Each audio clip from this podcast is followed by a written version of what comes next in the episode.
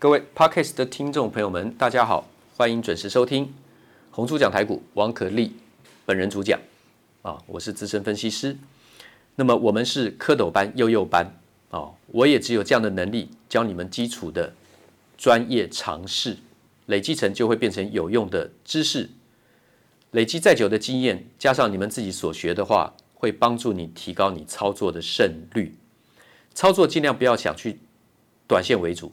要以波段的眼光去训练自己，因为短线无可测。好比说，大盘一红一黑，一红一黑的日 K 线，大盘加权指数从十一月十七号创高一三七八零点，当天低点一三五九三点，马上就有高低落差，隔天又红。然后呢，这次呢，在十一月二十四号开高走低，创高在一三九五一点，当天低点一三七九八点。再讲上昨天啊，MSCI 全盘后调整全值。当天高点一三九六九点又创高，当天收在最低一三七二二，哇！那昨天高低落差多少？高低落差了两百四十七点，昨天跌了一百四十四点，看起来好像又又糟糕了，滚出了快四千亿的成交量啊，三千八百多亿啊，因为尾盘甩尾是调调整权重嘛，那今天啪又跳空开高，所以。看到长黑去追杀或是追空，啪，今天又跳空开高，对不对？今天一开盘就开在一三八一零点，那昨天收盘在一三七二二点，所以一开盘又涨了九十点左右嘛。所以这个极短线一一红一黑一红一黑这样交错，一般人很难交易啊。个股化呢，跟它的差别落差又更大，怎么会简单呢？非常困难的。从今天开始，你应该对于手上的持股要做一次整理。太弱留强，老生常谈的太弱留强，刚好跟人性相反。人性会留那个弱势股等解套，卖那个强势股赚钱，赶快下车。基本上九成的几率都是错的。人性是这样子走，但九成按照人性去操作的选择方式是错误的。哦，这个大家听得难过了，对不对？好，包括连我今天带我的会员啊，我的老的一般会员，最老的一般会员。我卖掉一档股票赔钱，因为主底其实基本面很好，它随时有机会再涨。可是我已经最关键的时间等了它也差不多一个月，我就在这个阶段出手的底部的股票不应该再等那么久了。我不是没耐性，所以我把它转到华邦电。今天盘中十一点零八分啊，我的节目有提供证据，那时候十八点七，后来呢，今天最高来到了二十点零五，差一档涨停板。也是今天一买一换股，它马上就很快就发动。当然，你看一种会员不可能去左右华邦电嘛，所以我买那个时机很巧，一买就马上大涨发动，那是运气。可是选股当然是根本嘛。现在记忆体的话呢，量滚量上来，强者恒强啦。但是我认为被动元件的需求跟延展性的时机做多的时机，应该是早于记忆体的。所以八月、九月、十月，当记忆体啊，当被动元件。外资开始转买，融资开始减少，也就是说，散户融资杀在低档的时候，以国巨为例，平均还杀在三百四十块钱左右，甚至不到三百四开始卖出，然后呢，一路往上的时候呢，就顺势从十月、十一月、十一月就开始可以买进再加码了，前面买的可以续报，对不对？好，这是一个流程。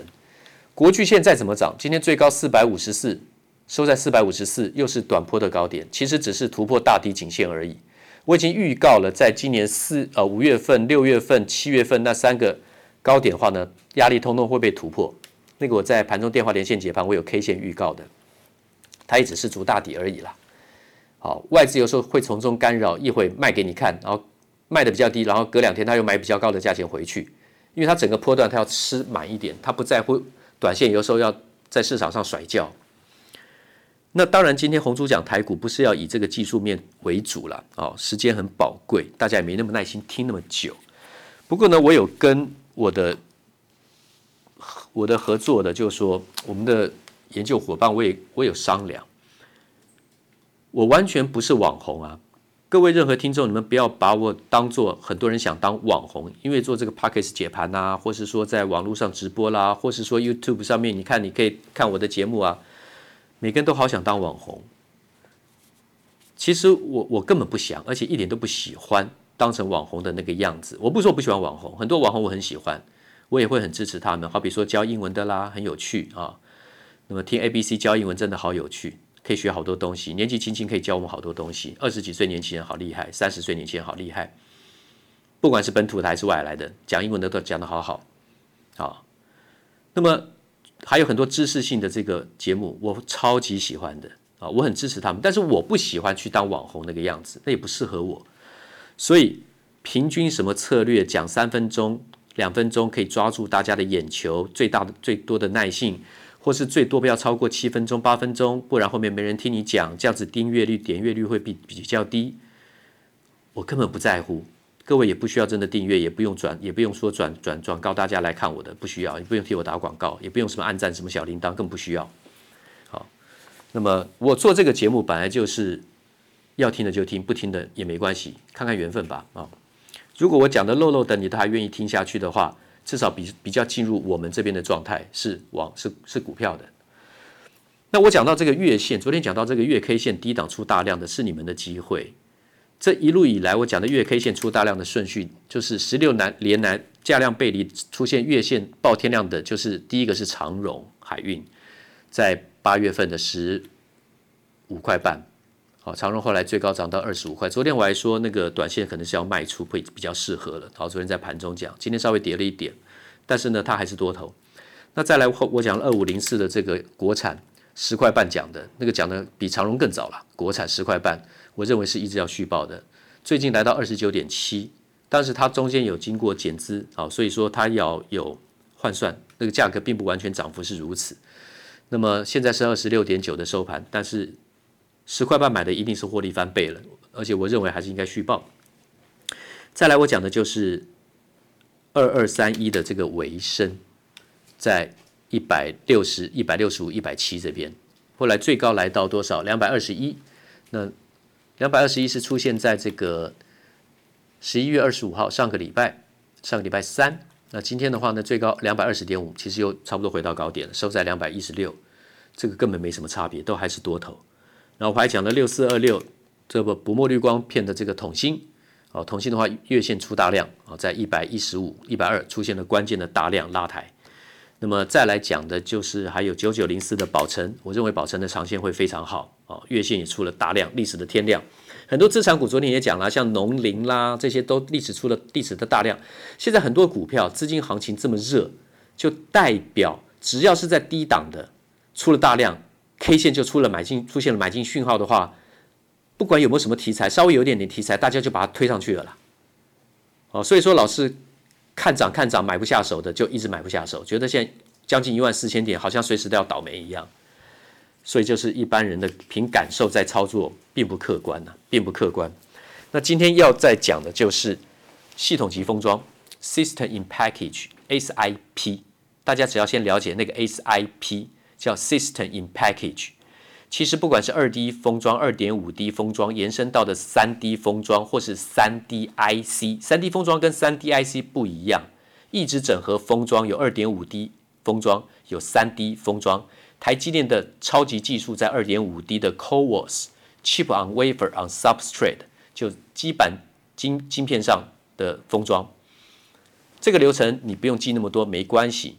但是所谓的系统级封装是最早的所谓的异质整合的封装，它也是后面二点五 D、三 D 封装的延伸，其实都可以算在一起，也可以说是 SoC（System on Chip） 系统单晶片，一个晶片上面呢放很多不同的这个元件，把它封装起来。那 SIP 系统级封装来讲，龙头股是日月光投控，这个真无线蓝牙 True Wireless（TWS）。越用穿戴式装置从苹果带头，越用越大，成交这个这个成长成长的这个比例越来越高，明年会爆发，后年更后年会非常强，全球所有不管苹果还是非屏阵营都会用到这一块，所以日月光投控跟旗下的环旭电子呢，他去跟扬声器的这个第一大厂美律呢去合作，环旭子公司跟美律合作，再成立另外一家叫做美红，美丽的美红是水公鸟红，红海集团那个红。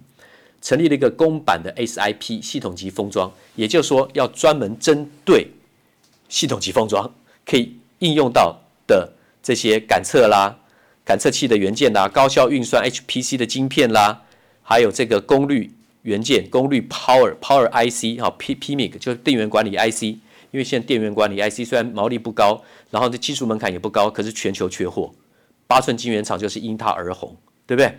还有射频模组、射频元件啊，frequency R 这个 radio frequency RF，还有阵列天线，multi in out multi multi input multi output，就是说多重输入多重输出，就是叫做阵列天线 MIMO 啊。那么还有波束成型，就是 beamforming，就是说雷达在针对特定的电磁波，它会有一个惯性，有一个方向，它去特。接进去搜寻它会比较有效率。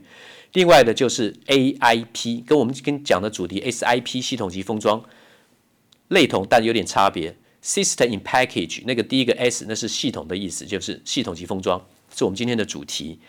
那么主题里面有四个大项，就是射频元件、射频模组这一部分，还有 Power 功率 Power 就是功率元件，还有感测器 Sensor 微机电模组。MEMS 还有高效运算 HPC，我们之前有请大家去背台积电晶圆代工的四个流程，主要流程需要要背，这个我也希望大家背一下。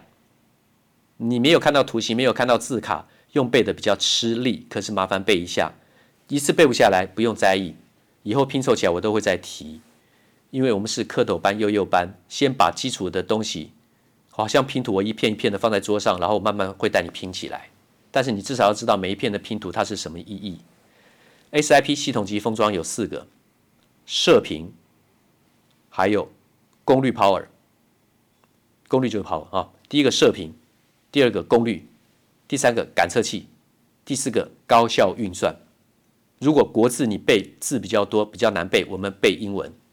第一个射频叫做 RF（Radio Frequency），英文用的比较习惯常用的，用英文记最快。RF。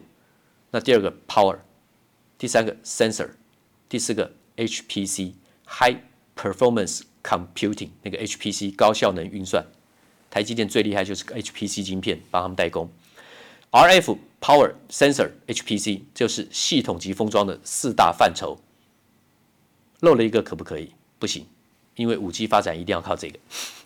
好，那这个 RF、Power、Sensor 跟 HPC 底下你背不起来没关系，但是有概念就好。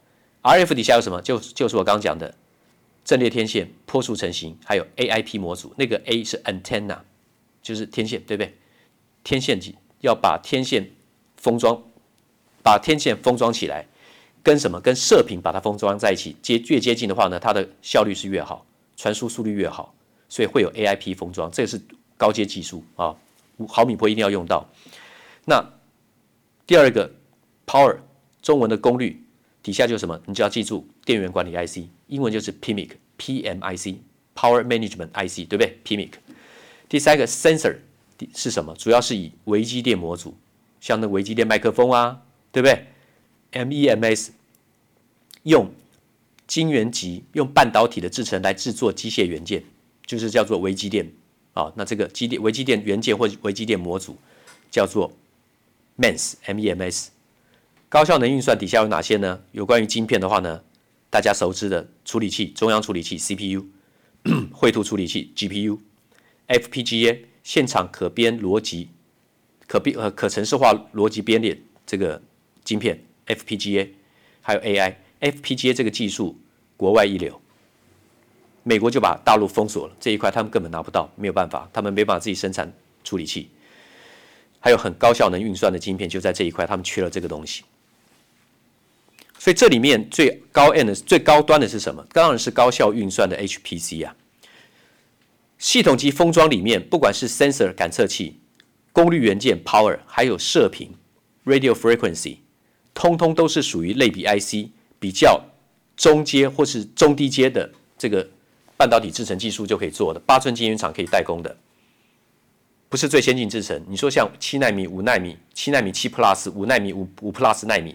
四纳米、三纳米、两纳米，那个一定是属于高效运算 HPC 这一块的晶圆代工，大家应该有点概念。哈，我们今天是蝌蚪班、幼幼班。好了，那讲这个 SIC、SIP，对不起，SIP 系统级封装，我刚讲最指标的公司，除了国外的 Amkor 安可，还有江苏长电，台湾的龙头股就是日月光投控，三七一一日月光投控近期不知不觉从六十块钱涨到今天七十六点七，昨天高点八十一点八，现在七十六点七，觉得好像短线涨蛮多了，是不是？No，长线大底刚做完，随时可以买，随时可以买。你对我的分析，不管认不认同、了不了解，或是听我的声音，或是对我讲话的调调喜不喜欢，其实不重要。但至少有一点，我分析讲解股票二十五年来，从不拖泥带水，我不会跟你模棱两可，多就是多，空就是空，看多就是看多，看空就是看空，看涨就是看涨，看回就是看回。交易很清楚，对错很清楚，我也不会跟你神话怪力乱神，每天都有神效。那么今天先报告到这里，明天见。投顾逾二十三年，真正持续坚持、专业、敬业、诚信的金字招牌。欢迎有远见、有大格局的投资人加入红不让团队的行列。二三六八八七七九，二三六八八七七九。